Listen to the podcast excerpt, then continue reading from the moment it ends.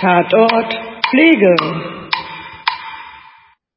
Achtung, Werbung, Werbung. Wer das nicht hören will, scrollt weiter. Aber es ist wichtig, wichtig. Deshalb, wir machen diesmal Werbung für den Deutschen Fachpflegekongress OP-Tag 2023 am 28. bis 29. September 2023, also dieses Jahr. Und ihr sollt euch natürlich auch gerne anmelden. Die Messe und der Kongress ist in einem Kongresszentrum in der Halle Münsterland in Münster. www.deutscher-fachpflegekongress die E. Ganz genau. Und wenn ich Zeit hätte, wäre ich da. Aber Liane und ich sind genau an diesem Tag auf einem anderen Fachkongress. Aber äh, für mich interessant, weil ich arbeite in diesen Bereichen. Neben spannenden Vorträgen hört ihr nämlich von Experten und seht eine umfangreiche Ausstellung, die an zwei Tagen exklusiv Praxis- und Industrie-Workshops zeigt.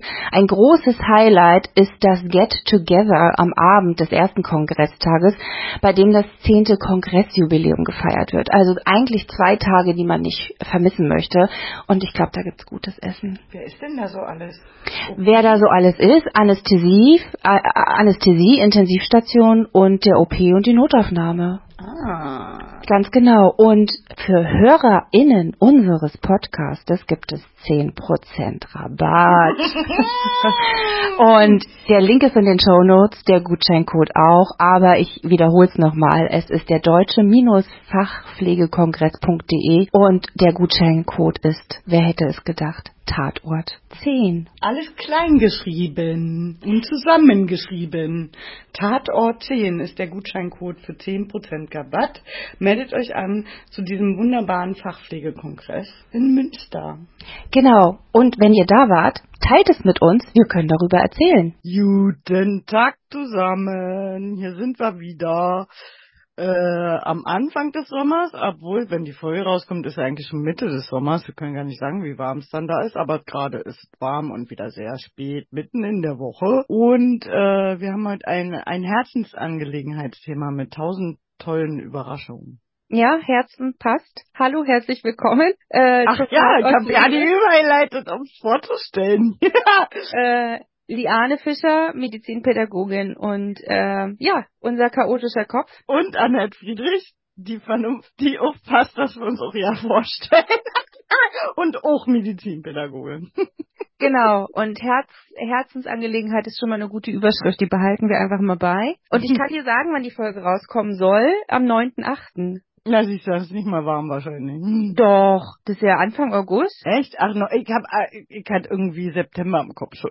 Ja, nee, nee, August, August. Genau, ja, und ähm, du hast uns heute was mitgebracht. Eine schöne Überraschung hast du mir vorgespult oder spielt. Äh, vorgespielt? Oh Gott, jetzt weiß ich gar nicht, was du jetzt gerade meinst. Ich habe tausend Überraschungen und Ideen im Kopf. Na, du hast uns ein schönes Feedback mitgebracht, hast du gesagt. Ach ja, was wir einbauen wollten. Genau. Ja, uns wurde eine Audiodatei geschickt von einem wunderschönen Feedback ähm, von einer unserer Zuhörerinnen, ähm, was wir so toll fanden, weil es auch eine fachfremde Person war und es war ja auch mal ein Ziel mit, dass wir nicht nur Auszubildende und Pflegefachleute erreichen, sondern auch andere Leute und deshalb wollen wir das mal einspielen. Genau und ähm, ich höre es jetzt, also sie hat es mir auch nur angekündigt, ich höre es jetzt das erste Mal. Let's go. ja, hallo Liane, ich spreche dir mal dazu was auf, weil das geht dann besser, als wenn ich schreibe.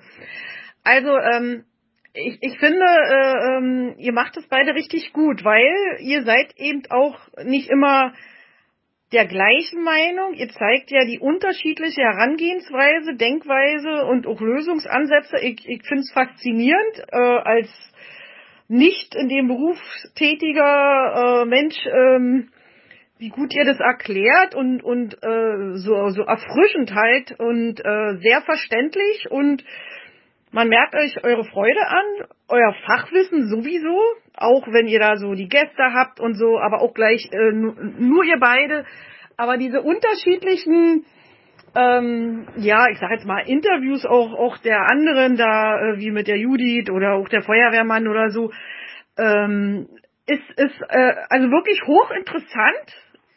Äh, so ein Stündchen, man ist da, also ich bin dann immer so völlig weg und genieße und mm, viele, also ich kann es ja auch nicht wissen, ich komme ja nicht aus diesem Bereich, ne? Und deshalb ist es auch so spannend und interessant und man fühlt sich danach ein bisschen schlauer. Und ähm, ja, von der Art her, wie gesagt, äh, ist ein bisschen witzig immer zu hören. Manchmal Berliner ist der ja richtig toll. Aber äh, so sind wir ja, das gehört ja dazu. Kann ich auch Berliner, ne? Man kann auch, äh, manchmal redest du denn auch, auch ganz gut Hochdeutsch und oder auch deine Kollegin da. Also passt schon gut und ähm, wie gesagt, äh, dass ihr das auch wirklich auch mit Humor nehmt und und und so so frisch eben erzählt. Also es macht einfach Spaß und, und und man lernt draus. Ja, also jeder hätte sich früher mal gewünscht, äh, in unserer Zeiten, wo wir gelernt haben, bei uns gab es eben nur Bücher, ja, wenn es da mal einmal einen Film oder so gab, da haben wir uns schon immer wie Bolle gefreut. Aber heutzutage äh, mit diesem Podcast oder oder äh, kleinen Videos, ob das nur TikTok-mäßig oder eben einfach nur so, so sowas zu hören, ich finde, weißt du, warum ich das mit dem Hören auch gut finde? Man ist dann mit nichts abgelenkt. Also man lauscht euren Stimmen, ohne dass man jetzt immer so so Bilder oder irgendwie, man wird nicht überflutet. Es ist keine Reizüberflutung, sehen, hören, lesen oder so, ne? Und dadurch hat man mit dem Hören, man kann sich seine eigenen Bilder machen. Wisst ihr, jeder hat ja so seine Fantasien oder für die Leute, für die ihr das macht, die wissen ja von was ihr sprecht. Also selbst ich weiß sofort oder habe dann immer gleich meine Vorstellung, äh, äh, auch die letzte Folge hier mit dem Mord. Ich hatte da auch das damals im äh, Fernsehen gesehen äh, äh, Band gemacht und abartig seltsam, wie krank eben manche wirklich im Kopf äh, sind, ne? Ähm, ich habe so ein Phänomen, äh, ist das auch äh, manche Feuerwehrmänner, die ja Brände legen, die dann gelöscht werden, ne? Ähm, das ist mit der Pflege, so wie ihr das da beschreibt, oder wie der Typ das getan hat, oder die eine Frau damals auch, ich, da kann ich mich auch entsinnen, die da alle erlöst hat, wie sie dann immer so, so hieß, ne? Also, ja.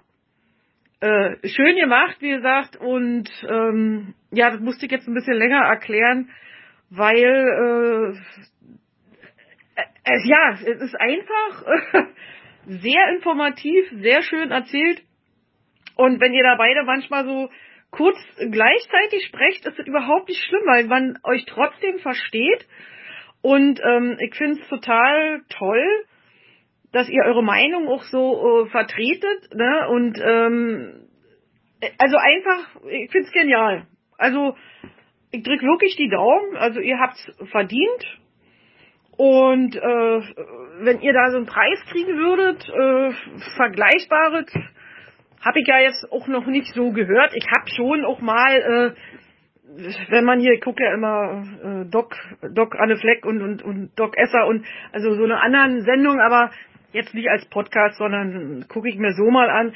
Ich finde es immer hochspannend, kurz, knapp, prägnant, witzig, lehrreich, toll gemacht. Also tausend Däumchen hoch, sehr schön.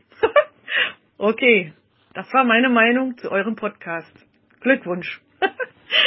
Tschüssi. Oh, das war aber toll. Wow, ähm, das ist ja total nett und äh, ja, auch sehr konstruktiv. Und ähm, sie sagt, es ist nicht so schlimm, wenn wir durcheinander reden. Das ist doch schon mal schön. Ja, und dass man viel lernt und sich mal schlauer fühlt, auch mega, oder? Ist doch ja, der Traum eines also, jeden Pädagogen.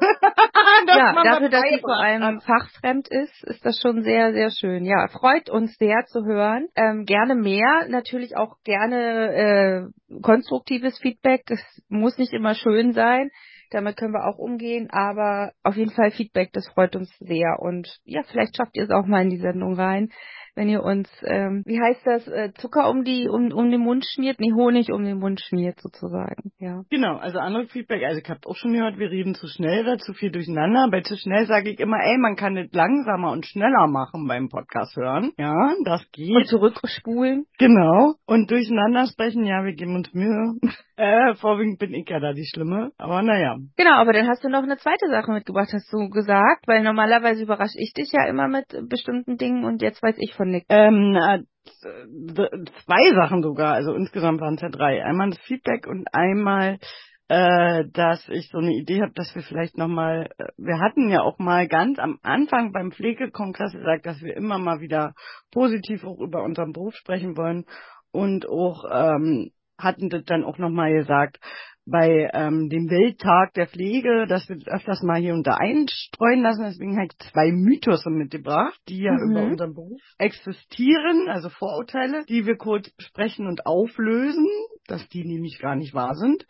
Das dachte ich mir. Und äh, die, andere, die dritte Sache sind Fotos. Mhm. Fotos? Okay. Fotos, Fotos. Dann fangen wir erstmal mit dem Mythos an und dann holen wir zum Foto aus. Da bin ich jetzt gespannt. Okay, also Mythos Nummer eins. Pflege ist nur für Frauen geeignet. Ja, stimmt. Schon abgehakt ist so. Also braucht braucht kein, braucht keine Männer in der Pflege. Können wir abhaken, Vorteil stimmt. Ja, ich. Echt? Äh, Deine Meinung? Äh, nee, stimmt natürlich nicht. Pflege ist für jede Geschlechter geeignet, egal in welcher Form man sich fühlt oder identifiziert. Und ähm, der, der es ausüben möchte und drei Jahre lang die Schulbank drücken möchte, die Vorerkenntnisse hat und das durchführen darf, soll es tun. Und wenn er sich da wohlfühlt und den Job auch gut macht und professionell ist, bitte sehr gerne herzlich willkommen. Ich komme ja aus dem psychiatrischen Kontext und ich hatte eh oft mehr männliche Kollegen als weibliche und habe da davon auch sehr profitiert. Oh, das kann ich sehr bestätigen. Wenn ich in Teams war, wo auch mal Männer dazwischen waren oder ein bisschen mehr Männer als Frauen, war es wirklich angenehmer, pragmatischer, nicht äh, so, ja, äh, Women's, Support Women's ist ja nun auch nicht überall so und mm. nicht wirklich manchmal in reinen Frauenteams. Und das kann auch anstrengender sein. Ich will jetzt nicht, also, ich sag's jetzt einfach, also die, Zicke ist mir manchmal zu anstrengend. Mm. So. Männer haben da ja auch manchmal wirklich echt mehr Pragmatismus Romantismus, finde ich. So. Ja, das Und die kommen anders an bei den Patienten, ja. Also die kriegen auch schon Standing. So. Hm. Mhm. Ja, äh, naja, Männer und Frauen werden unterschiedlich erzogen. Das sind ja so ein paar Gründe dafür, dass es so ist. Dazu werden wir auch nochmal eine Folge machen, weil uns das Thema Woman Support Woman schon sehr am Herzen liegt. Ähm, weil es gibt ja diese Bro-Kodexe, aber es gibt so keinen Woman-Kodex. Da müssen wir nochmal nacharbeiten im feministischen Sinne. Aber das kommt dann irgendwann oh mal. Oh ja. Genau, aber Frage beantwortet, was ist der zweite Mythos? Pflege ist nur für äh, Leute mit Helfersyndrom. Also, dass man immer hilfsbereit ist und Ja sagt. Ja, äh, nee, ich habe ja keins und ich habe ja. in der Pflege gearbeitet. Ja, aber erst mal Ja sagen. Also ich habe ähm, kein Helfersyndrom, definitiv nicht, und ich habe in der Pflege gearbeitet. Na, also für Freunde machst du schon ganz schön viel. Naja, das, sind, naja, das sind Freunde, das ist ja kein Helfersyndrom. Und irgendwann ist auch mal Schluss. Mhm. Okay. Ja. Gut zu wissen. Ähm, ja, aber ich glaube schon, also es gibt ja auch Studien, dass schon immer wir so einen nächsten Liebe Mythos haben und ja, von den Nonnen kommen und unsere Berufsgeschichte und so, das schon auch ein Beruf ist, wo man ja helfen möchte und auch ein Beruf ist, wo sicherlich Leute arbeiten, die auch mit ihrem Selbstwertgefühl das schön finden, wenn man ein familiäres Team hat und wenn man Menschen, also mit Menschen auch wirklich zusammenarbeitet. Und das ist ja schon mal auch, dass du andere Charaktereigenschaften brauchst, wie Empathie und wie Geduld und so weiter. Sodass das natürlich Mythos ist, der vielleicht zu teilen stimmt, aber Helfersyndrom ist ja eigentlich auch eine, eine, eine Diagnose, mhm. so. Also die gibt's ja dann auch als, als Kodex, so als ICD-Code, ähm, wenn man, also kann ja krankhaft sein, so. Und sicherlich ähm, müssen wir auch lernen, in unserem Beruf mehr auf uns aufzupassen und Gesunderhaltung im eigenen Beruf und nicht so eher Überlassungsanzeigen zu schreiben, statt immer einzuspringen oder so. Das ist jetzt eine andere Kette Bier, aber dass das grundsätzlich auch Charakter, Eigenschaften bedarf, dieser Beruf, die hilfsbedürftiger, empathischer und geduldiger sind, ist ja eine andere. Also deswegen würde ich sagen, der stimmt so zur Hälfte. Weißt du, wie ich hm. meine? Ja, das kann gut sein. Das, das ist gut möglich. Also ich bin ja jetzt mittlerweile Pädagogin und auch da helfen wir ja gerne, aber eben Selbsthilfe zur Selbsthilfe und ich glaube, das hatte ich aber schon auch so ein bisschen als Pflegekraft ja. und deshalb war ich wahrscheinlich aber auch im psychiatrischen Setting viel unterwegs, weil da machst du Hilfe zur Selbsthilfe kontinuierlich. Also ich glaube, ja. ich wäre nicht so gut auf, also auf so so ähm, Stationen, wo man ja so halb Bedienstete ist, was es ja auch gibt, diese Komfortstation oder so, da hätte ich nicht arbeiten können. Da hätte ich gesagt, Entschuldigung, Sie haben zwei Beine, die funktionieren ab, laufen Sie mal selber und dann hätte ich den Job nicht mehr. Ähm, weil ich mit dem Patienten nicht vernünftig umgehe, aber in der, im psychiatrischen Kontext ist das ja so angedacht, ne? Selbsthilfe zu Selbsthilfe und jetzt auch im pädagogischen Bereich Hilfe zu Selbsthilfe. Also I feel it. Also ähm, ich bin, glaube ich, schon immer eher so verortet gewesen. Klar helfe ich bis zu einem bestimmten Punkt dann auch gerne, aber mir ist es eigentlich viel lieber, wenn jemand, wenn ich jemandem beibringen kann, dass er sich selber helfen kann. Also Methodenkompetenz stärken. Das ist so mein ja. mein Fokus, den ich auch immer, da lege ich auch immer sehr viel Wert drauf und persönliche Kompetenz. Das sind so die zwei Kompetenzen, die ich immer sehr gerne schule, weil ich Gut, die besonders wichtig finde. Kann ich nachvollziehen, weil ja Rehabilitationsschwester beziehungsweise in der Frühreha gearbeitet, da war ja auch immer, die sollen ja selbstständiger werden. Mhm. Das ist hier in Reha. Ja. So viel besser als irgendwie nur zu übernehmen. Da habe ich mich lieber zehn Minuten hingestellt und erklärt, wie man ein T-Shirt anzieht, statt eine Minute äh, den das anzuziehen. So. Ja. Sondern habe lieber die zehn Minuten investiert, dass der das dann noch irgendwann alleine konnte. Und so ähnlich ist es beim Teacher sein, dass ich auch sage, ich bin lieber Lernbegleiter, als dass ich den irgendwas auswendig im Kopf grübel. Richtig, genau. Also lieber die Methode schulen. Also ich, ich mache ja auch viel wissenschaftliches Arbeiten und die stehen dann da und überlegen, wie mache ich das denn nochmal? Können Sie mir das mal machen? Ich gesagt, nö, YouTube anmachen und bitte jetzt gucken Sie mal, wie man sich in Word die Tabelle baut. Das machen Sie mal schön alleine.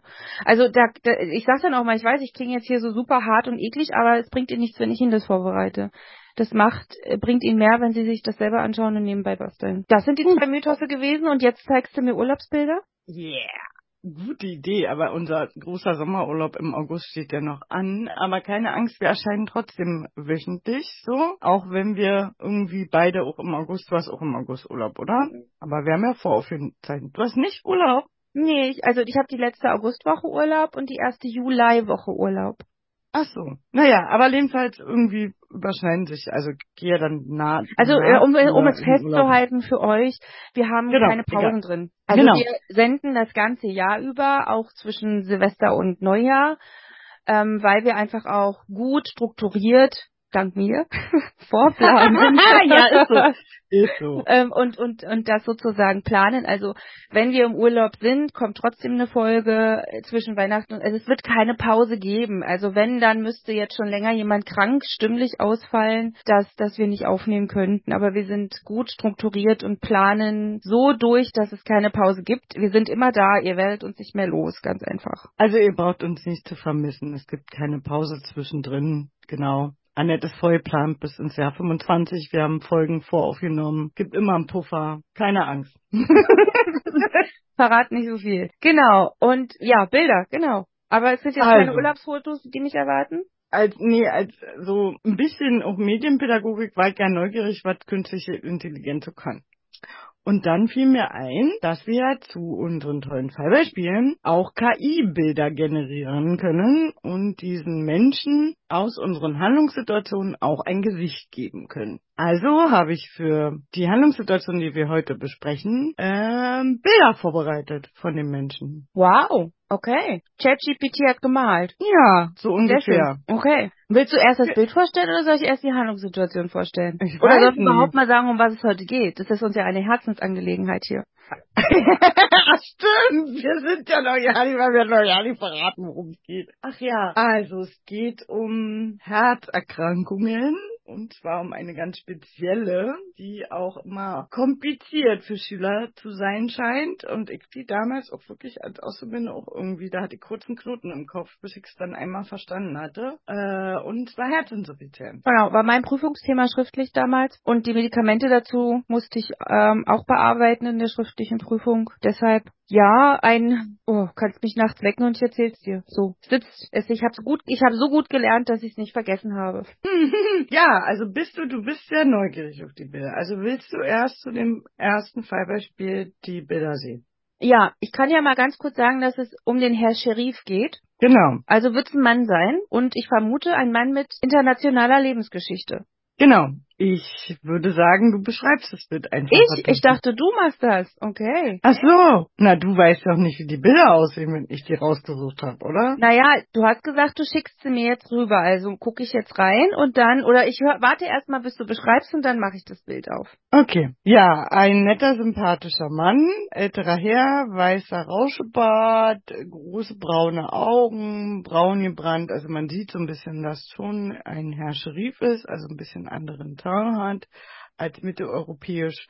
Äh, trägt einen roten Turban und man sieht auch ein bisschen oben so die Schlüsselbeine und man sieht so ein bisschen auch den Feuerwelten beginnenden Bauch, was der vielleicht auch für seine Erkrankung spricht. Also ich finde, wenn man gut Krankenbeobachtung geschult hat, sieht man sein Krankheitsbild, weil die oft auch so an der Nase so Durchblutungsstörungen hat, haben und so und auch rote Äderchen an der Wange und so.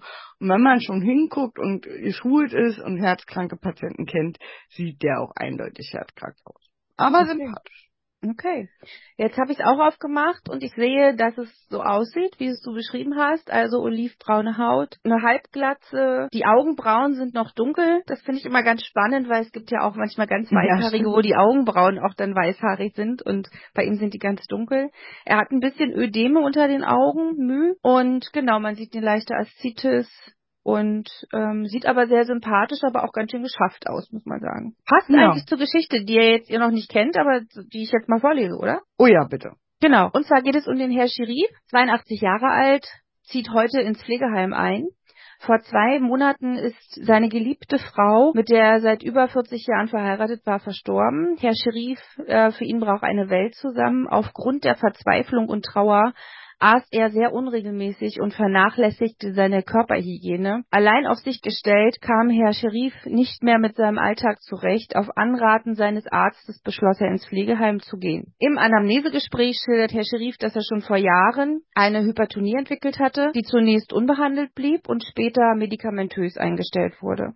Bei einer ärztlichen Untersuchung wurde dann eine Herzinsuffizienz äh, festgestellt und Abends sind seine Beine sehr dick und geschwollen, auch am Bauch legt er an Umfang zu und er erhält Medikamente wie den ACE-Hämmer ähm, Delic und ein Diuretikum Thorasemid, um die Ödeme zu reduzieren und das Herz zu entlasten. Und da ist die Geschichte jetzt auch erstmal schon zu Ende. Das waren jetzt so die ersten Minütchen vom Gespräch. Okay, da ist die Geschichte schon zu Ende. Wollen wir jetzt gleich schon unsere Eindrücke und Analyse machen oder wollen wir das zweite Fallbeispiel noch abwarten? Hm, ich würde sagen, wir machen das zweite vielleicht noch mit und dann so gemeinsam auch vielleicht gegenüberstellen, ob es da Gemeinsamkeiten gibt oder nicht. Oh, Aber okay. ich vermute mal, dass du zu der Frau Niephaus auch ein Bild hast. Ja, habe ich. Und war nette Dame, geschminkt ein bisschen, hat Lippenstift, hat eher bläuliche Augen, obwohl man es nicht richtig sieht auf dem Foto, glaube ich. Also wirkt auch sehr sympathisch, äh, gepflegt, äh, tolle Föhnfrisur, diese typische Föhnfrisur finde ich immer. So ein bisschen lila auch, ne? Ja, lila weißliche Haare so auch ganz typisch, wenn die diese Weißshampoo benutzen und dann so Föhn zum Friseur gehen und ihre Haare locken und föhnen und Dauerwellen lassen. So. Ähm, aber ich finde, die sieht ein bisschen älter aus, als so vielleicht ihr eigentliches Alter ist. Ähm, weil man sieht auch ihre Erkrankung schon ein bisschen, doch, also man sieht auch so an der Hautverfärbung und so, dass ähm, sie herzkrank ist. Hm. Und sie ist auch ein bisschen cyanotisch, kann das sein? Hm, sieht man auch von ähm, der Atemhilfsmuskulatur, die sie benutzt. Weil das Foto ja schon so ist, dass hier wirklich wieder oben am Schlüsselbein und um den Hals rum das also eingezogen ist, so beim Einatmen und so, dass das man auch schon sieht, dass sie Atemhilfsmuskulatur braucht zum mhm. Atmen. Okay. Gut, dann erzähle ich mal die Geschichte zu Frau Niepaus, oder? Ja. Genau, und die Bilder, wenn ihr jetzt ganz neugierig seid, die findet ihr genau. natürlich jetzt auf dem Instagram-Account oder auf Facebook. Okay. Frau Niephaus ist 79 Jahre alt und lebt seit dem Tod ihres Mannes in einem Seniorenstift. Sie leidet seit einigen Jahren an einer chronischen Herzinsuffizienz infolge einer langjährigen arteriellen Hypertonie. Seit einigen Wochen nimmt ihre körperliche Belastung immer weiter ab und auch das Atmen fällt ihr schwer, zunehmend schwer. Während sie vor drei Wochen noch mit ihrer Enkelin spazieren gehen konnte, benötigt sie inzwischen einen Rollator in ihrer Wohnung. Bei fast allen Aktivitäten des täglichen Lebens braucht sie Hilfe. Nachts ist die Luftnot besonders schlimm und sie kann kaum bzw. nur noch mit erhöhtem Oberkörper schlafen. Als sich ihr Allgemeinzustand weiter verschlechtert und der Hausarzt beim Abhören in der Lunge Rasselgeräusche feststellt, überweist er Frau Niepaus zur weiteren Therapie in die Klinik. Das erste Fallbeispiel, das haben wir selber geschrieben und das zweite ist aus dem Thieme Verlag von 2015. Also die Akteure sehr sind typisch, klar. Sehr typisch. Ja, Akteure. Die Akteure sind hier klar, es geht um zwei Menschen und um die Pflegekraft und das war's. Also es kommt kein anderer Mensch. Doch die Enkelin beim Spaziergang kommt noch mit drin vor, aber eigentlich geht es um die zwei Pflegeempfänger und deren Symptomatik bzw. Pflegephänomene. Ja, vielleicht doch MedizinerInnen für die Medikamente Mhm, so, aber okay. mehr so Aber nicht namentlich halt, indirekt, ne? nicht namentlich, indirekt, genau. Fachbegriffe? Fachbegriffe, ja, was könnten wir erklären? Ähm, ATE, Genau, ACE-Hämmer ist eine, eine Gruppe von Medikamenten und das Delix ist der Markenname dazu. Und Mhm. das Diuretikum ist eine ähm, ja diuretische Tablette, die sozusagen dafür sorgt, dass die Wasserausscheidung schneller im Körper funktioniert. Und Turasemid ist der Markenname. Und Ödeme ist das Fachwort für Wassereinlagerungen. Hypertonie ist das Fachwort für ähm, Bluthochdruck und Herzinsuffizienz heißt nichts anderes als Herzschwäche. Jetzt gucke ich hier nochmal. Luftnot, nee, das ist auch kein Fachwort. Nö, das war's, glaube ich, oder? Ja, und ATE-Hämmer ist ja eine große Arzneimittelübergruppe, die das Herz stärkt. Und Mhm. Delix ist eins aus dieser Gruppe. Und äh, wenn wir ähm, Medikamente so betiteln, hinten mit dem R dran, das ist der markenrechtliche äh, Schutz, das ist so das, was auf dem Medikament draufsteht und ist nicht der Wirkstoff, der da drin ist, sondern der Handelsname. Genau. Also der Markenname, genau. Und Diuretikum ist ja eine Entwässerungstablette. Nein, ist es nicht. Umgangssprachlich. Äh, Umgangssprach. Ich habe extra umgangssprachlich Ja, das ist aber gesagt. falsch. Wir sind, Ja, kein, dann- wir sind kein Schwamm. Nein, sind wir nicht. Ja, genau. Das ist ein Medikament, was äh, die Wasserausfuhr aus dem Körper erhöht, sozusagen. Ja. Genau. Dadurch kann man trotzdem natürlich auch ähm, Mineralstoffe verlieren und Ja. wirkt direkt in der Niere, in den Nierenkörperchen, so und ähm, deswegen. Genau, es gibt aber, es gibt Das aber umgangssprachliche Wort erklärt nicht richtig den physiologischen Vorgang, der da passiert. Ja, Korrekt. genau. Und ähm, der ACE-Hämmer ist ähm, ein Antihypertensiver, also wenn man Hypertonie hat und ein Antihypertoniker nimmt, dann macht man was gegen den Bluthochdruck, also es ist ein Medikament, was den Blutdruck senkt. Und das ACE ist eine Abkürzung für ein Enzym bei uns im Körper, das ist das Angiotensin Converting Enzym. Und da geht es darum, dass das Angiotensin ähm, ja umprogrammiert wird bei uns im Körper, um den Blutdruck einfach zu senken. Das ist eine Tablette, die ähm, sozusagen um Enzyme umprogrammiert. Also nichts anderes als eine kleine intelligente Tablette, die jetzt ChatGPT ähm, bei uns im Körper halt einmal mal umschreibt sozusagen, damit wir wieder besser funktionieren. Ganz einfach erklärt. Hast du gerade ChatGPT in dem Bezug mit erwähnt? Ja, natürlich, um es einfach auf unser jetziges Niveau runterzubrechen und Vergleich zu Ach, haben. ja. Wir müssen das ja anpassen auch immer, ne? Mit, wir müssen ja mitgehen mit der Entwicklung. Das sind erstmal so die zwei Bereiche. Oh, ja, das Genau, und jetzt Akteure haben wir geklärt, Fachwörter haben wir geklärt. Wir sind gerade im Kompetenzbereich 1 unterwegs und zwar bei beiden Bereichen, nämlich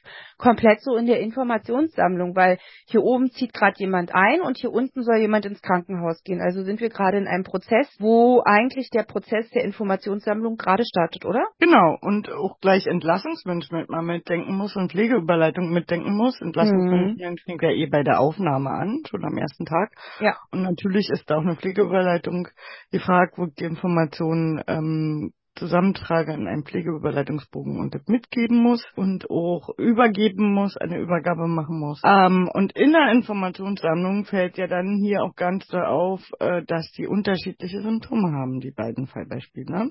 Ganz genau. Und dadurch auch unterschiedliche Pflegediagnosen. Ja, und zwar, wenn wir mal gucken bei Herrn Schirif, der hat eher die Aszites, also so die Bauchwassersucht, Ödeme in den ba Bauch oder in den Beinen und neigt eher so ähm, zu K.O. sein und Gewichtszunahme. Und dann haben wir die Frau Niephaus, die eher so normalgewichtig wirkt, aber Rassegeräusche in der Lunge hat. Also die hat nicht Wasser in der Lunge, sondern die hat, äh, die hat nicht Wasser in den Beinen, sondern Wasser in der Lunge, sozusagen in Anführungsstrichen. Und die halt total luftnötig ist. Also zwei verschiedene Symptomatiken. Und das hat natürlich eine Ursache, weil sie nämlich nicht die Herzinsuffizienz per se haben, sondern bei der einen Person ist die rechte Herzhälfte geschwächt und bei der anderen Person eher die linksseitige Herz welche im Vordergrund. Jetzt immer sagen, wer wer, wer welche hat. So das könnte ich machen, ja. Also es ist ja eigentlich immer Aufgabe der Auszubildenden, das so ein bisschen zu erkennen anhand der Symptomatik. Und für die Rechtsherzinsuffizienz ist zum Beispiel sehr, sehr typisch, dass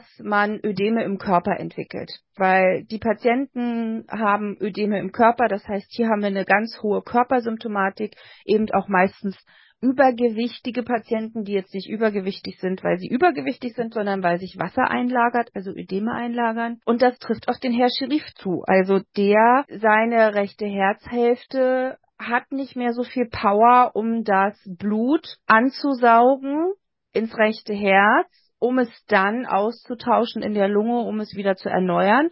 Und die Problematik ist dann die, dass sich sein altes Blut, in Anführungsstrichen, ähm, im Körper zurückstaut und damit eben diese ödematösen Symptomatiken ähm, äußert. Und die Problematik ist dann eben, dass kontinuierlich altes, nicht mehr sauerstoffreiches Blut in den Beinen ist, im Bauch ist, der Körper ist nicht richtig versorgt, er nimmt an Gewicht zu und dieses alte Blut kommt einfach nicht raus. Das ist einfach so eine Problematik. Und bei der Frau Niepaus, soll ich die auch noch erklären? Gerne. Okay.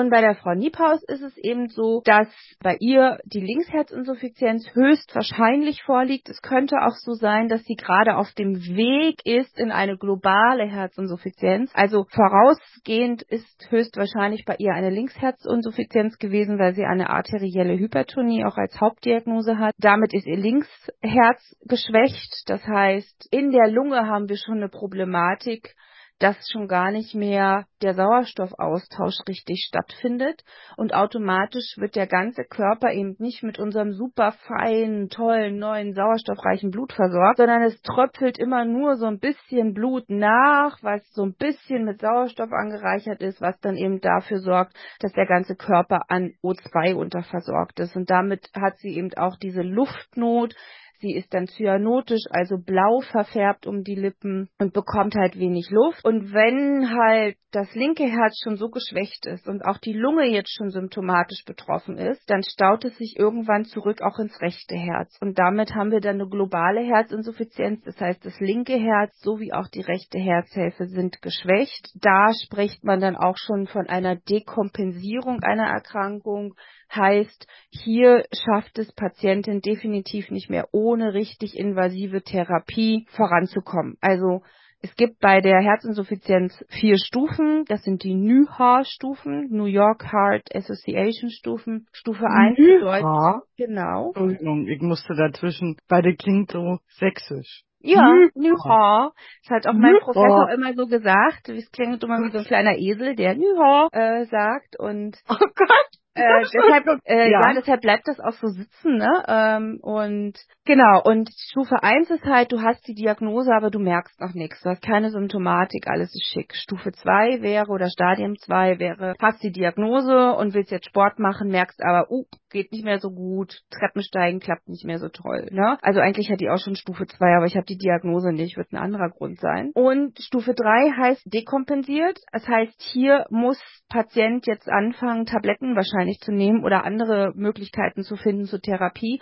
weil hier möchte Patient eigentlich nur ganz normal seinen Tag in Anspruch nehmen, also sich bewegen, mal Staubsaugen, mal zur Arbeit gehen und kriegt das schon nicht mehr richtig hin. Das heißt, genau, also ist schon Atemnot bei normaler Tätigkeit. Und Stufe 4, die letzte Stufe ist, ähm, wenn man im Sitzen, im Liegen, was ja auch Frau Niepaus äußert, sie kann nicht mehr liegend schlafen, sondern nur noch im Sitzen. Das ist dann die komplett dekompensierte Form. Also hier ist der Körper so massiv überbelastet, das Herz ist so überbelastet, dass es einfach zu einer akuten Atemnot kommt. Es muss auch sofort behandelt werden. Das kann dann auch nochmal ein Mühe besser werden. Es kann aber auch eben sein, dass es in diesem Zustand bleibt. Und der dauert dann auch nicht mehr so lange. Also wenn man, wenn sich kontinuierlich immer wieder Wasser in der Lunge sammelt und man mit Medikamenten nicht mehr hinterherkommt, ist das dann auch langsam schon die Phase, wo man sagt, okay, ähm, jetzt hört dann auch langsam das Herz auf. Und alle Medikamente, die man verschreiben kann, die, die lindern eigentlich nur so ein bisschen die Symptomatik,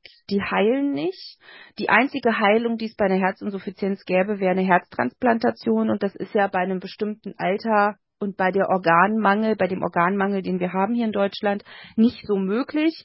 aber es gibt eben auch junge Patienten, die eine Herzinsuffizienz haben durch Geburtsfehler etc. pp. Und die bekommen dann tatsächlich auch in jungen Jahren Herzen und das ist dann die heilende Therapie. Ansonsten sind wir nur symptomatisch unterwegs. Na erst ich jetzt aber auch schon mal als Einführung, ne? Genau, also ähm, das ist so viel hintereinander geredet, dass hm? ich ja, ja nie wusste, wann ich ansetzen soll, Gut. um auch mal was zu sagen. Sehr schön. Aber äh, ja, ich dachte immer, jetzt, jetzt, gleich kann ich sprechen. Nein, sie redet immer noch, sie redet immer noch.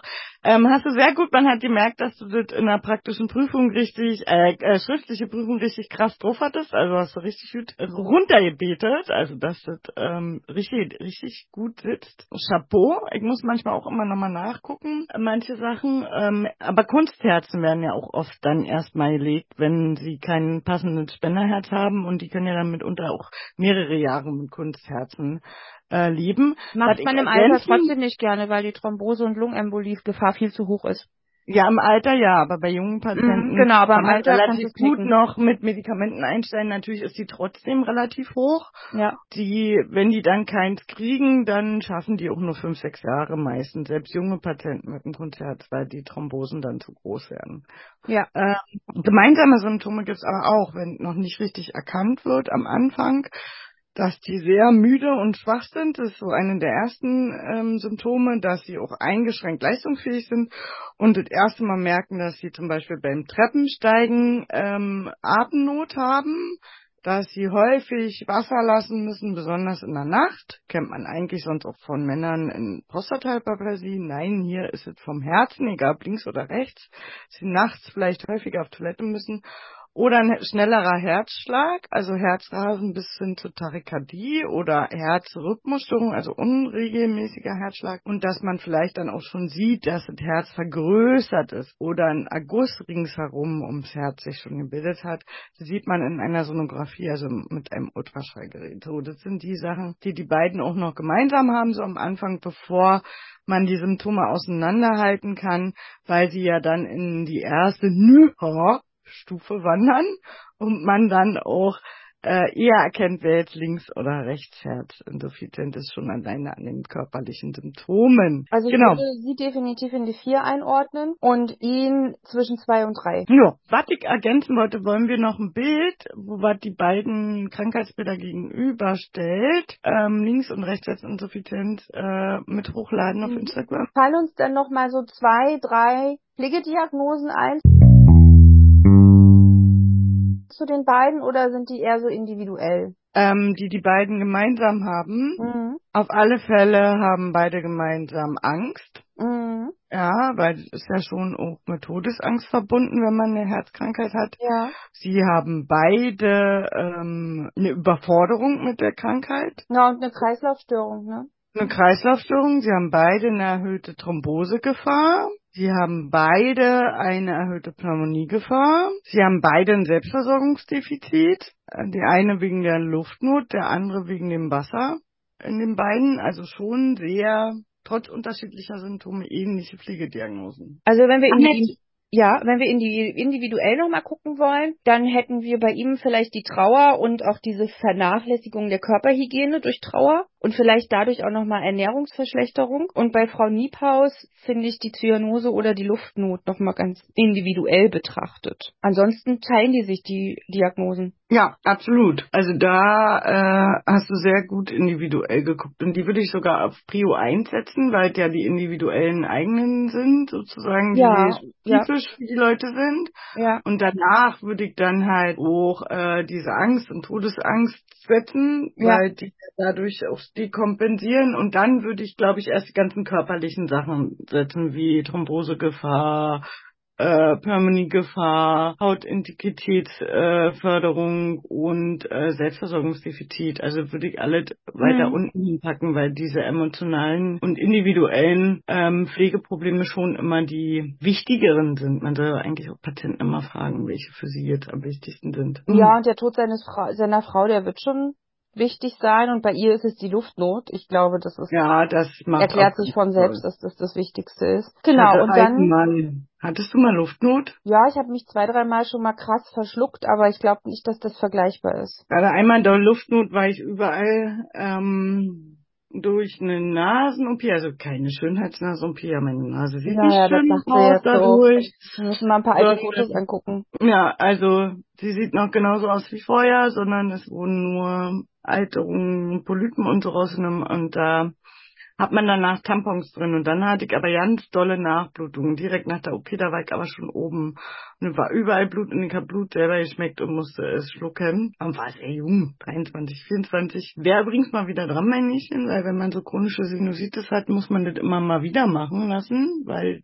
die man ja dann so Schleimhaut hat in den Polypen, die immer wieder wuchern wird. Lange Rede, kurzer Sinn. Ich hatte sehr, sehr dolle Luftnot. Sehr, sehr dolle Luftnot, weil ähm, man ja dann noch gar nicht wirklich atmen kann, weil was in der Nase drin steckte und im Mund äh, das Blut runterlief. Ja, also war sehr unangenehm, sehr befremdlich, sehr todesangstmäßig und man atmet dann immer schneller und schneller und denkt, dass man dann besser atmen kann. Nein, Pustekuchen, wird eher schlimmer. Man dann, man muss eher ruhig und langsam atmen, haben wir ja auch alle mal gelernt, in den Bauch atmen und so weiter. Wurdest du denn gut betreut? Nee, na, die witzige Geschichte war, da gab's ja noch Zivildienstleistenden, den haben sie erstmal geschickt zur Klinge, so nach dem Motto. Der hat dann äh, mir die Nasensonde mit Sauerstoff geben wollen, wo ich mir dachte, also ich hab da was in der Nase drinstecken, funktioniert jetzt schlecht. Auch der Sauerstoff an sich, wenn es blutet, ähm, dann hat er dann noch die Idee gekommen, mir die Maske zu geben. Ja, dann sprudelt noch ein bisschen in der Nase. Ja, und dann gesagt so, also bringt auch nicht viel, wenn man schon Blut auch im Mund hat und so und das blutet halt einfach nach und das soll meine Schwester holen. Und die hat mich dann bloß gesehen und hat gesagt, sie ruft jetzt einen Arzt an, wir nehmen jetzt das Bett und schieben sie gleich nochmal runter in den OP. Ich so, okay. dann geht's offensichtlich nochmal zurück in den OP. Ja. Oha, oha. Hm. Ja, dann steht das ja demnächst wieder an, ne? Ja, drück mich immer vor. Schiebt das noch ein bisschen vor. Na, na, aber kann man da nicht gucken, ob es überhaupt notwendig ist? Also kann man da nicht vorher mal gucken mit einer Kamera, bevor man sich dem Schritt stellt? Na nee, der Hahnorzt, der spielt ja dann immer bloß und äh, sieht ja dann auch schon, äh, wenn er so reinguckt, dass die Schleimhaut schon wieder ganz schön gewuchert ist. Na, das meine ich ja. Also wenn er das so sieht, dann müsstest du gehen. Genau, und er sagt ja auch hier, die Nasennebenhöhlen sind schon wieder fast zu. Weil die Schleimhaut so doll gewuchert ist, dass da nur noch ein Mini-Loch ist. Und dann bleibt das ja immer drin. Du hast das ja dann immer Hm. ja, gar nicht richtig ablaufen. Naja, aber dann wird's ja Zeit. Na, mal gucken. Hatte ja neulich ganz doll Zahnschmerzen, deshalb und bin zum Ja, Zahnarzt gegangen. war, ne? Und der hat nichts gefunden, der hat gesagt, also ähm, das ist von ihrer Sinusitis, also habe ich wieder Sinoprid Forte ohne Ende geschluckt und Ibuprofen und dann war nach zwei Wochen wieder weg. Hm. Und seitdem habe ich den Gedanken Genau, also macht, macht wie alle anderen Symptombekämpfung, bloß nicht an die Heilung denken, ne? Schlimm, oder? Ja. Äh, Na gut, dann gehen wir in den kommunikativen Bereich mal rüber, weil müssen mit denen ja auch ein bisschen reden und natürlich ist Ja. Informieren, Beraten, Anleitung ganz wichtig, aber auch ein Kommunikationsmodell ist, glaube ich, ganz sinnvoll anzuwenden. Genau, warum ich eigentlich auch nach der Luftnot gefragt hatte. Ich Ach wollte so, ja auch hinaus, nicht Mhm. nur mich nackig machen, was für Diagnosen ich habe, das ist aber auch unwichtig, sondern dass man da sehr viel Einfühlungsvermögen braucht und dass man das auch gut kommunizieren muss und dass man auch Atemtechniken kommunizieren muss, dass man dazu beraten muss, dass man die Angst nehmen muss, dass man bei luftnötigen Patienten besonders ruhig bleiben muss und Mhm. besonders langsam auch laufen und gehen muss oder besonders langsam den Kopf da hoch macht, weil sonst kriegt er noch mehr Panik. Also der hat da Luftnot und man kommt dann und macht schnell den Kopf da hoch. Funktioniert richtig super. Dann fängt er nämlich erst recht panisch an zu hyperventilieren. Also da muss man auch gerade auch so bei Asthmaanfällen oder Hyperventilation oder solchen Sachen, man muss die Ruhe selbst sein. Aber da Also bist du ja schon im. Kompetenzbereich 3. Wie gehe ich mit dem Luftnot um? Äh, um Ja, Luftnot Erste Hilfe ist ja Kompetenzbereich 3, Notfälle und so.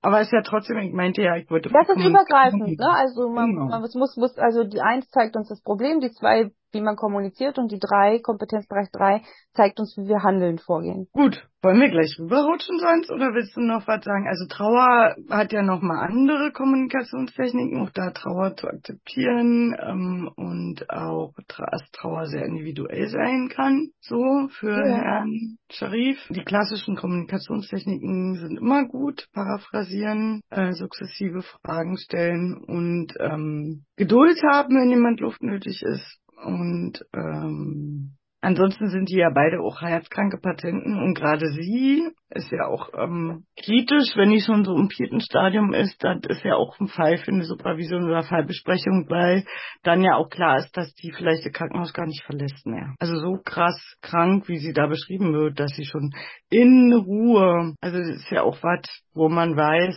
da hilft vielleicht auch nicht mehr so viel Medikamente einstellen.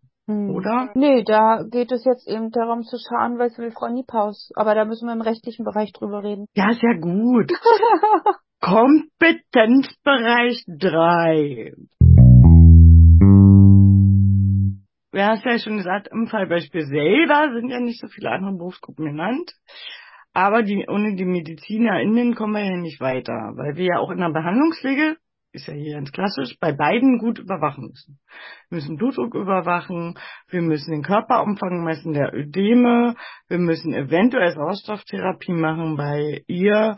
Das heißt, sie muss ja auch ärztlich angeordnet sein. Wir haben hier Arzneimittel, die erwohnt werden, wie Delix und äh, äh, Torem. To war das Torem, mhm, oder? Torem, ja.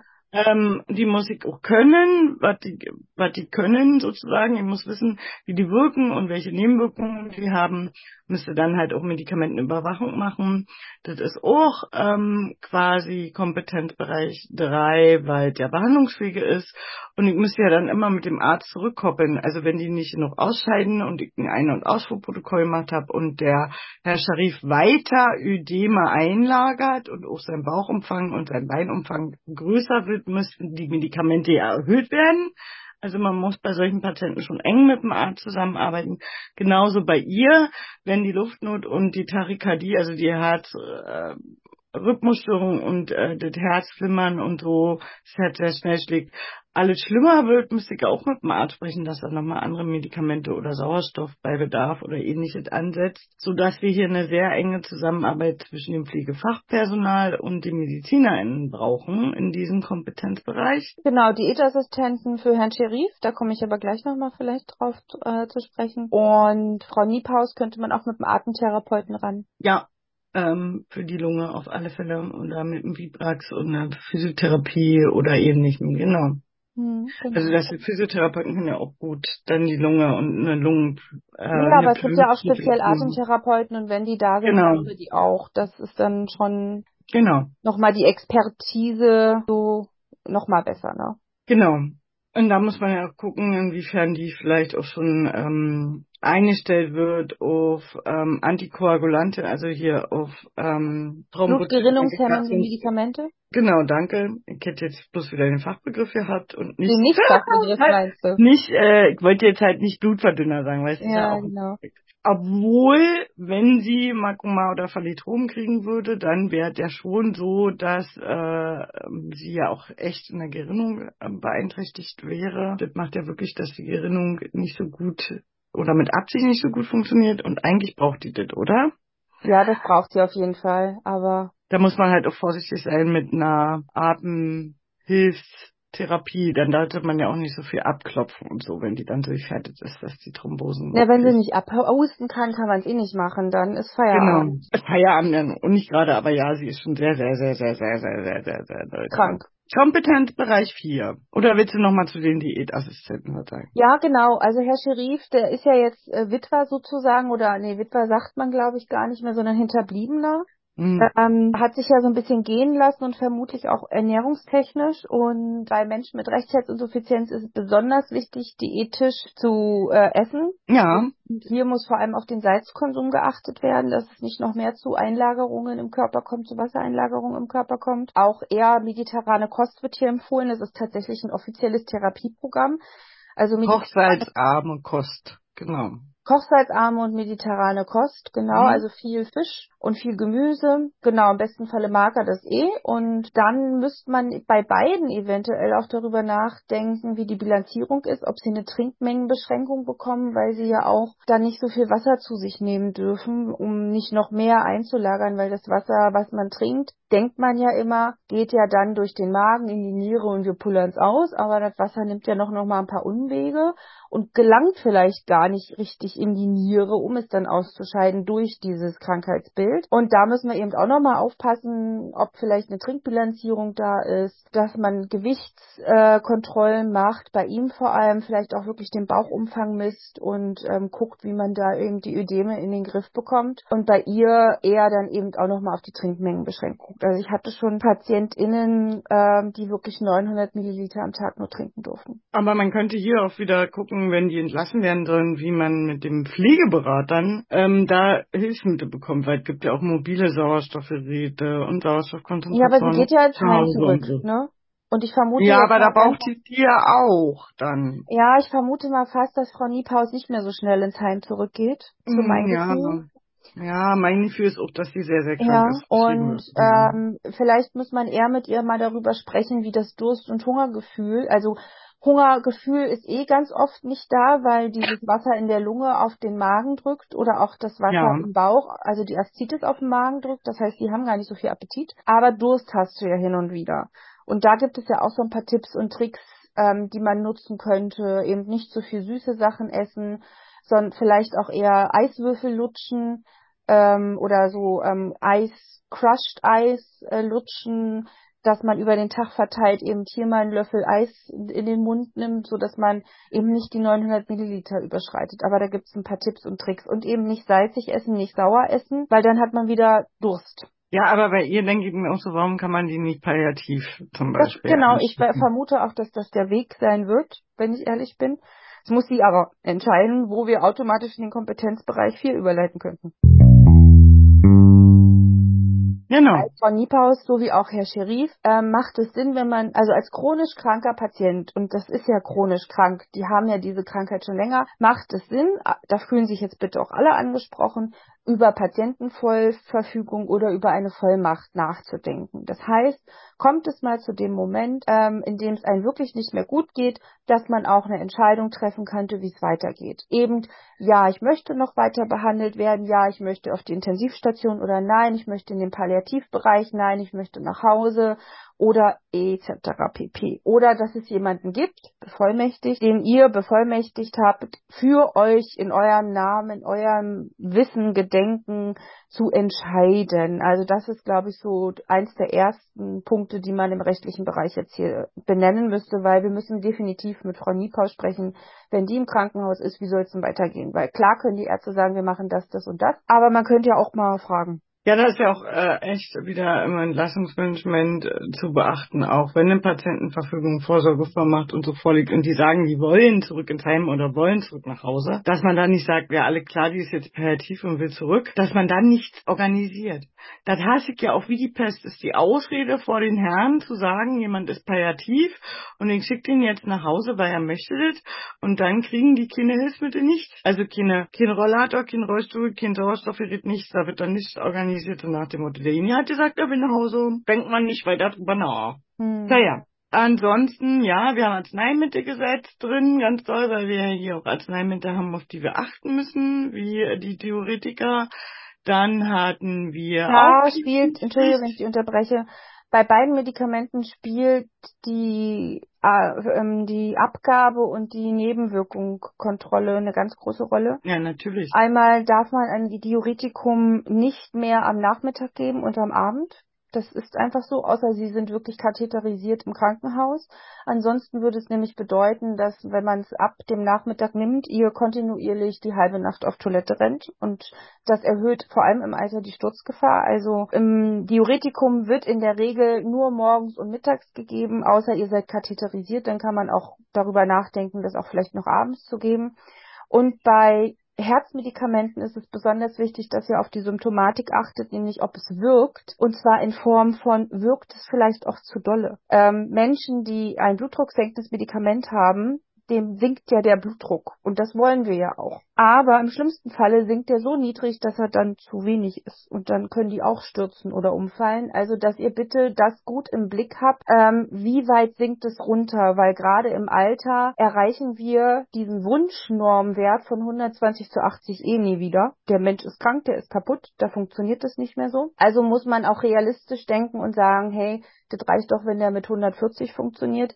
Aber es gibt eben auch Ärzte, die setzen da eine harte Dosis an und dann ist er bei 120 zu 80 und wir freuen uns alle, yay, super Wert und Patient stirbt da halb im Bett, weil es ihm nicht gut geht, weil er diesen Wert nicht gewöhnt ist. Also auch bitte da individuell gucken auf das Alter des Patienten, auf die Grunderkrankung, weil ihr macht auch mit, also die Neben, also die Wirkung, die ja eigentlich eine Tablette haben soll, die kann eben manchmal auch in hoher Dosis schon zur Nebenwirkung werden. Ja, Ähnliche Dinge habe ich schon erwähnt, dass man die Nebenwirkungen beobachten muss und so weiter im Kompetenzbereich 3, wo es auch hingehört, Arzneimittelüberwachung und Arzneimittelgabe und so. Arzneimittel setzt ja hier eher äh, von der richtigen Wirkung und so weiter und dass es angeordnet sein muss und schriftlich 10R-Regel und so weiter und so fort. Genau, ja. 10R-Regel oder 6R-Regel und so weiter. Ja, Datenschutz, Dokumentationspflicht, ähm, aber natürlich die vorrangig wichtigsten Gesetze die man hier ausführlicher erklären könnte in einer mündlichen Prüfung, wären definitiv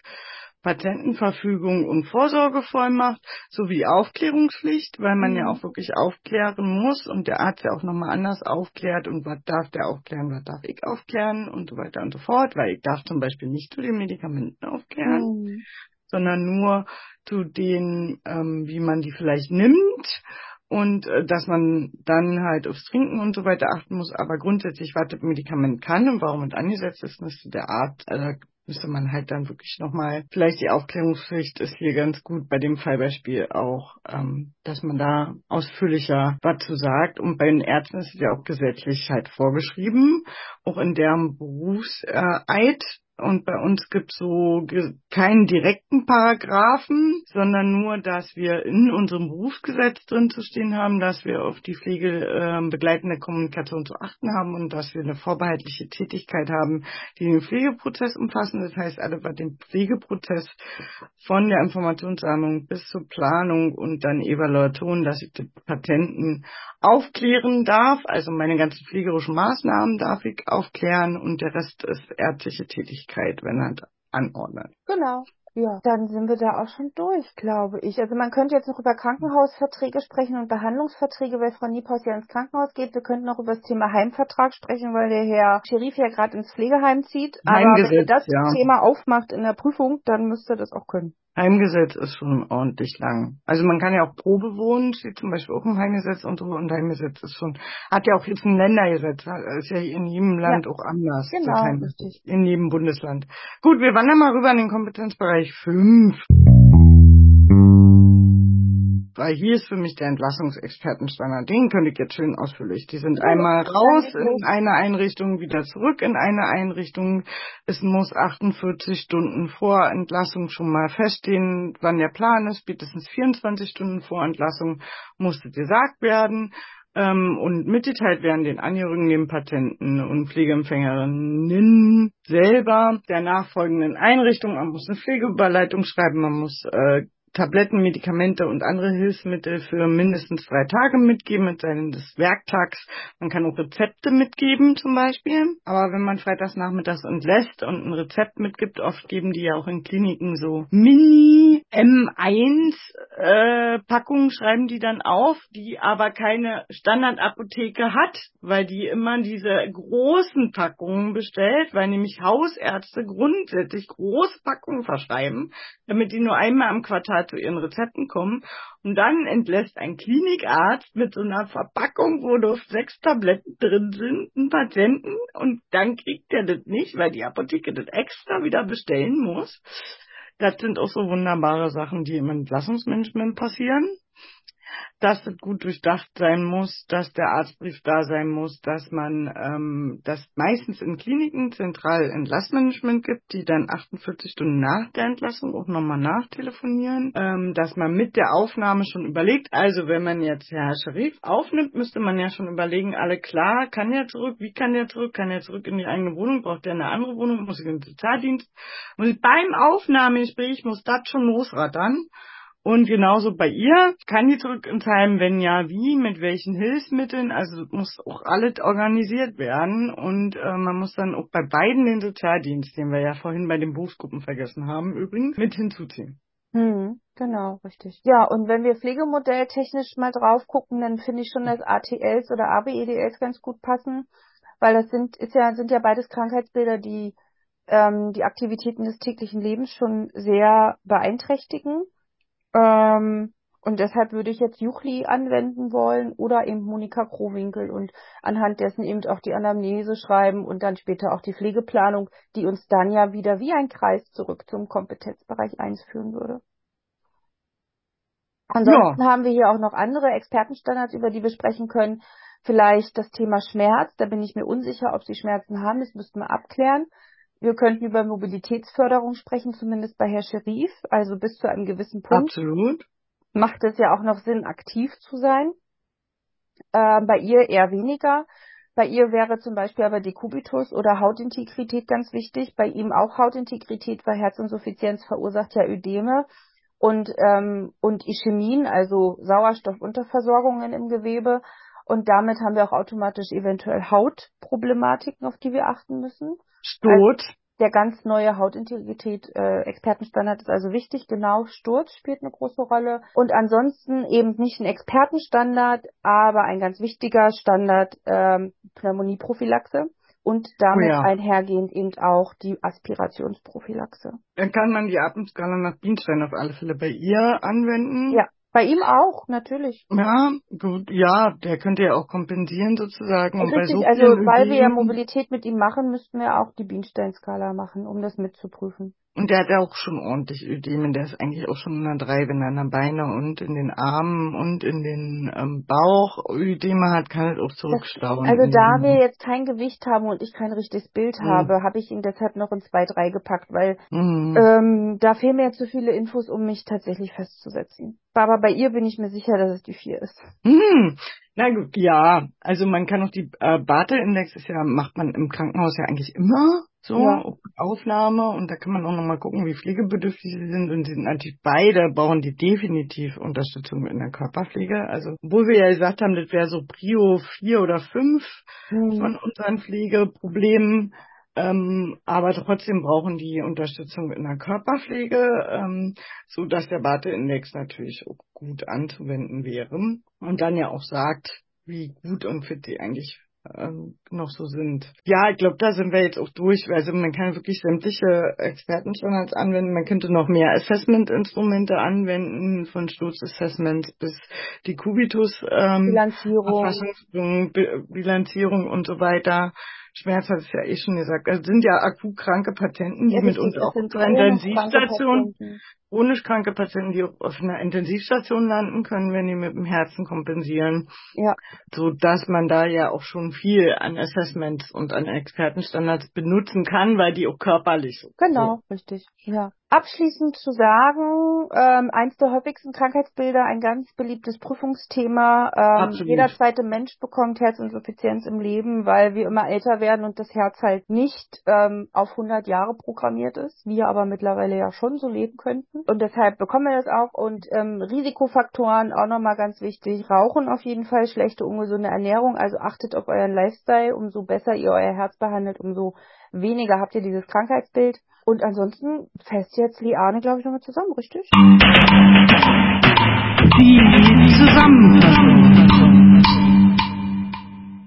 Also Kompetenzbereich 1 hat man gesagt, wir brauchen auch eine ausführliche Informationssammlung. Wir haben hier zwei verschiedene Fälle von einem Mann und Frau, was total unabhängig davon ist, ob die rechts oder links, das hätte auch andersrum sein können, die Geschlechter. Ähm, und haben dann festgestellt, dass von den Symptomen wir hier einmal eine Linksherzinsuffizienz und einmal eine Rechtsherzinsuffizienz haben und haben die auch erklärt, was die Unterschiede sind. Einmal beim rechten Herzen eher mehr körperliche Symptome und klassische Ödeme in Extremitäten, also in Körperteilen, Arm, Bein, Bauch. Und ähm, hier da auch eine Kompensation, dass man dann nicht mehr sich so gut bewegen kann.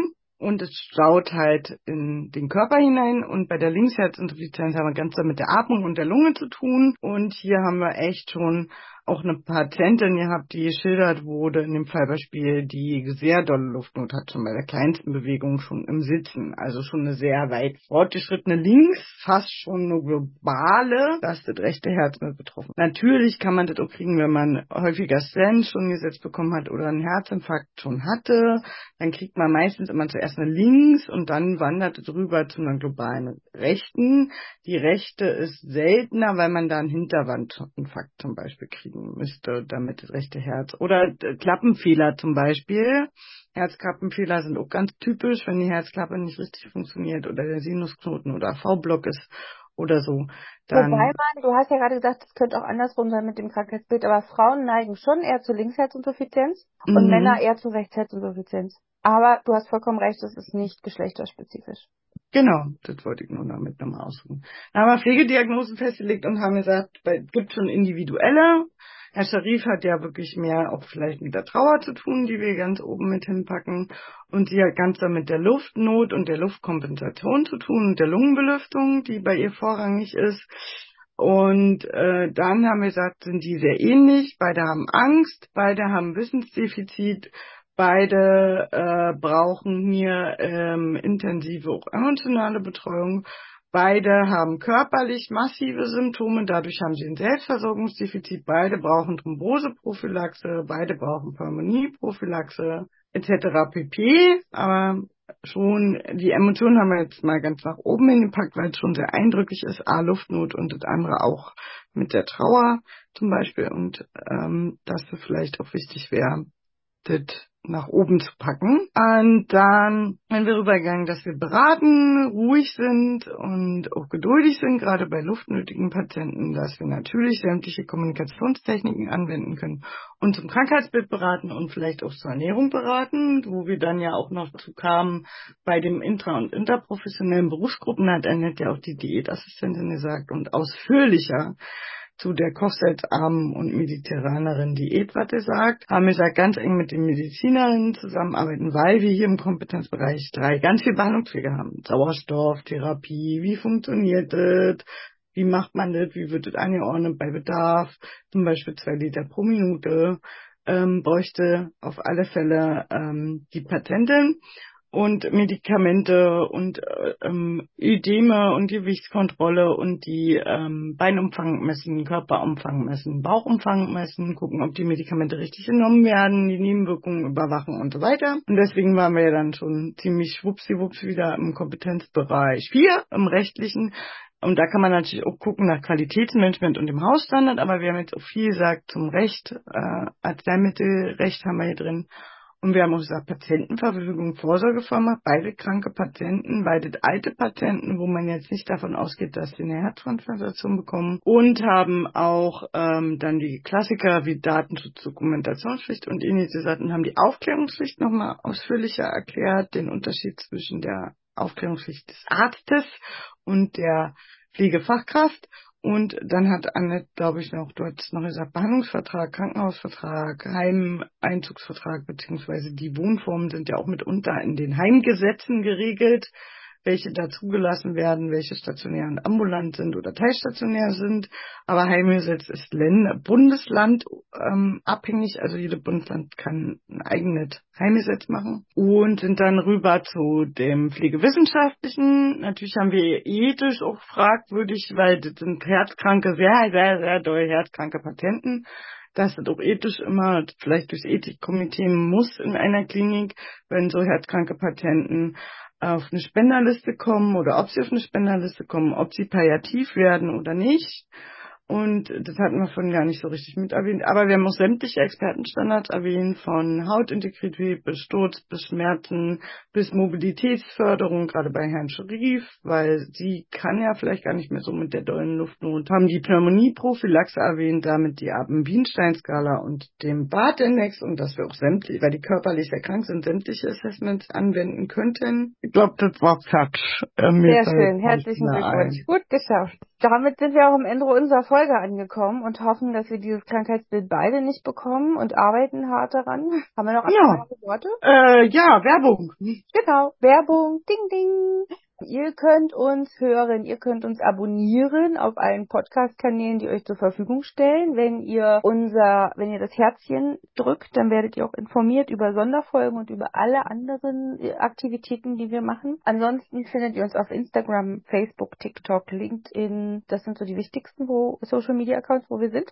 Instagram auf alle Fälle, wenn man die Fotos jetzt sehen möchte. Genau. genau, da könnt ihr schauen. Und auch wenn ihr uns sehen wollt, da sind wir auch manchmal drauf. Unter Tatort, Bindestrich oder oder Unterstrich der Podcast, also Tatortpflege Bindestrich Unterstrich Podcast, je nachdem, wo ihr gerade sucht. Und wir haben auch eine E-Mail-Adresse ähm, tatortpflege der Podcast at web.de. Da könnt ihr uns auch Fragen stellen, Feedback geben, Wünsche äußern. Ähm, ob wir es dann machen, wissen wir noch nicht.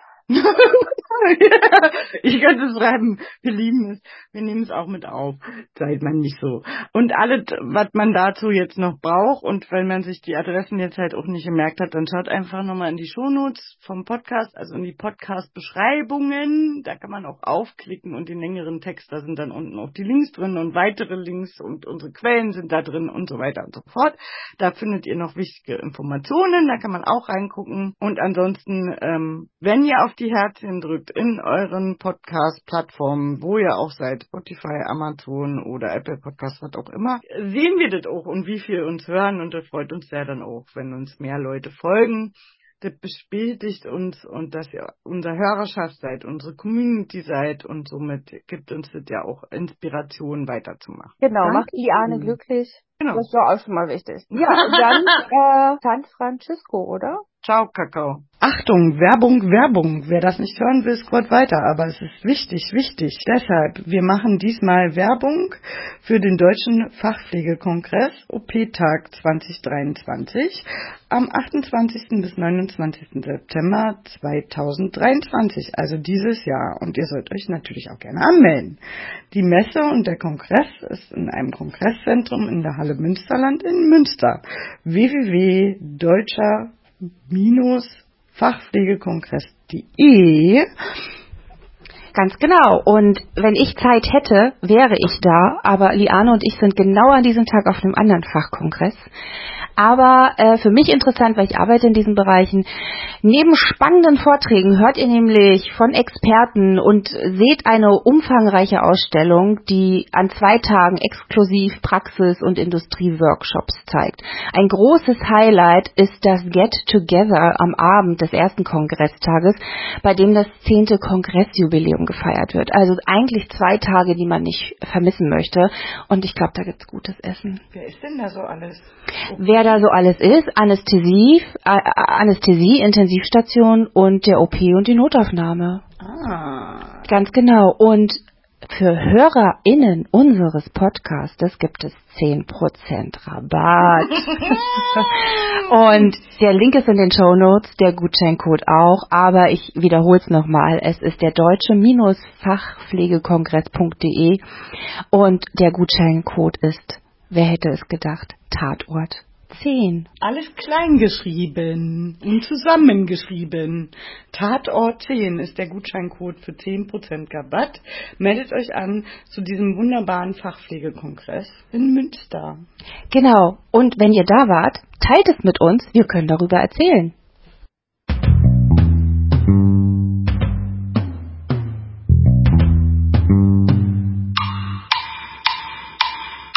Tatort Pflege.